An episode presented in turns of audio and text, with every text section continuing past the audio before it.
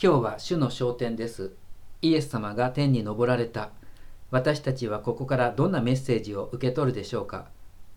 イエス様が天に昇っていって何か飛行機雲のようにそこに一筋の道ができた。その道で天と私たちがつながった。そんなイメージもあります。私たちを絶望的な気持ちにさせるものに孤独や閉塞感があります。自分は誰ともつながっていない。完全に一りぼっちだ。私を愛してくれる人なんか一人もいないという孤独。そしてどうしていいかわからない。展望が開けない。夢も希望も何にもないという閉塞感、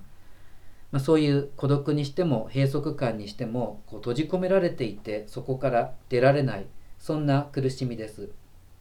まあ、焦点というのはそこから私たちを連れ出してくれる道がイエス様によって開かれた。そんな感じもあります。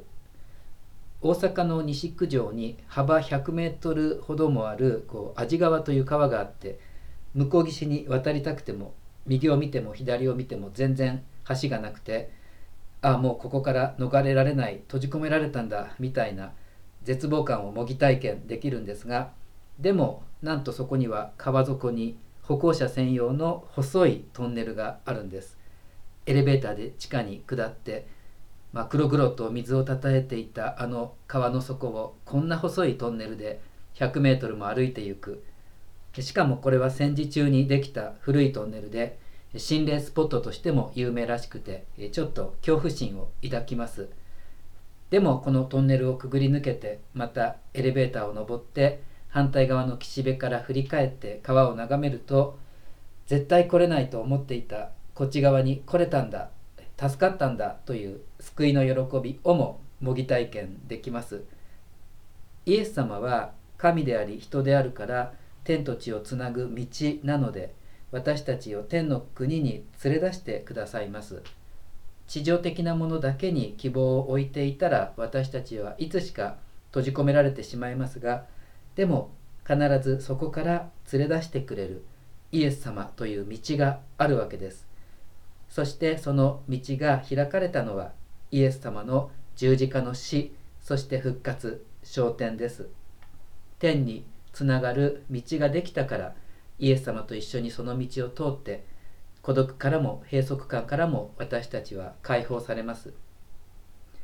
今日の第二朗読のヘブライ書にはこう書かれていました。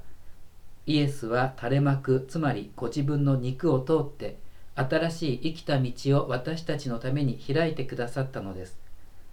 まあ、表現が独特で分かりづらいですが、まあ、神殿の一番奥の死聖所の前にもうこの先立ち入り禁止という垂れ幕があって誰もそこに入れなかった。でもその垂れ幕イエス様が十字架で死んだ時に2つに裂けました、まあ、この垂れ幕こそがキリストの体肉だったんだ、まあ、そういう話なんですがこれによって通行止めが解除されて神様のところへの道が開かれたと、まあ、ヘブライ書は焦点をこんな風に独特に語っていると言えます。私たちがイエス様にこう呼びかける時祈る時いつも天と私との間に道がつながるということ